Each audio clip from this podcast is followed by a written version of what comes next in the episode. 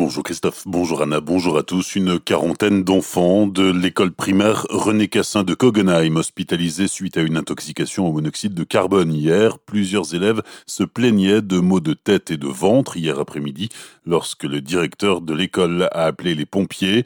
Le plan nombreuses victimes a été déclenché. Au total, une quarantaine d'enfants a été hospitalisés à Célestat, Colmar, Saverne, Haute-Pierre et Haguenau. Encore 18 décès liés à la Covid-19 hier en Alsace. 71 nouveaux malades ont été pris en charge dans les hôpitaux alsaciens où l'on dénombre au total 1148 patients Covid, dont 130 en soins intensifs selon Santé publique France. Pendant ce temps, le centre de vaccination de Colmar tourne à plein régime avec 1000 injections par jour. Installé au parc des expositions, il est ouvert depuis le 18 février, fruit d'un travail conjoint entre le personnel hospitalier et les services de la ville de Colmar et de son agglomération, dans un département particulièrement touché par la crise de la Covid-19 dès la première vague.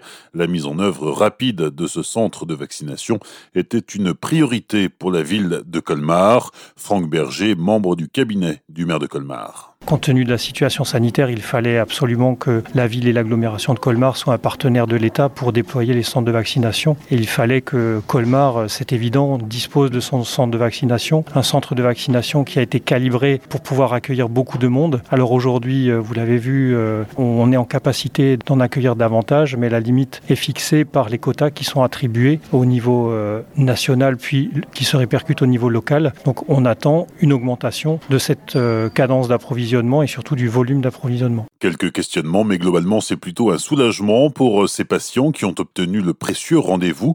Le docteur Fuchs est le médecin coordinateur du centre de vaccination de Colmar. Déjà, la première chose, c'est que les patients sont très contents d'être là et d'avoir euh, pouvoir bénéficier de leur vaccination. Et puis, c'est vrai que de temps en temps, ils demandent des précisions sur le mode vacciné, qu'est-ce que c'est comme type de vaccin, etc. Mais tout se passe très bien et sans anxiété et les gens sont très contents de la fluidité et du relativement peu d'attente qu'ils ont euh, dans notre centre de vaccination. Des propos recueillis par Franquiel, il est bon de rappeler que le vaccin qui nécessite un stockage à très basse température arrive au centre à flux tendu.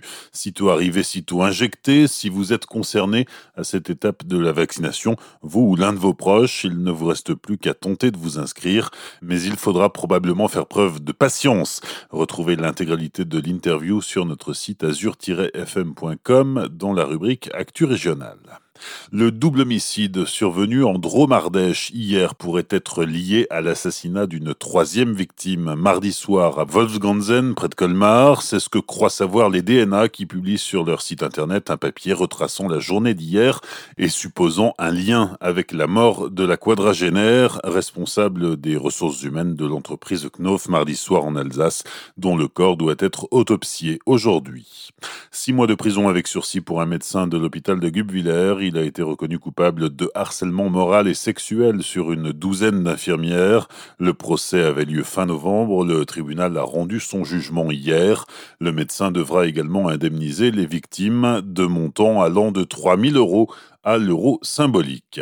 Soyez prudents sur la route, mais aussi en balade, notamment dans le massif du Hollandsbourg ce week-end. Les chutes de neige ont provoqué d'importants dégâts et les sentiers forestiers sont encore encombrés d'arbres et de branches, un endroit à éviter pour l'instant. Enfin, un mot de sport en football, 22e journée de Ligue 1 ce week-end. Dimanche après-midi, le Racing reçoit Reims à 15h au stade de la Méno. Bonne matinée et belle journée sur Azure FM. Voici la météo.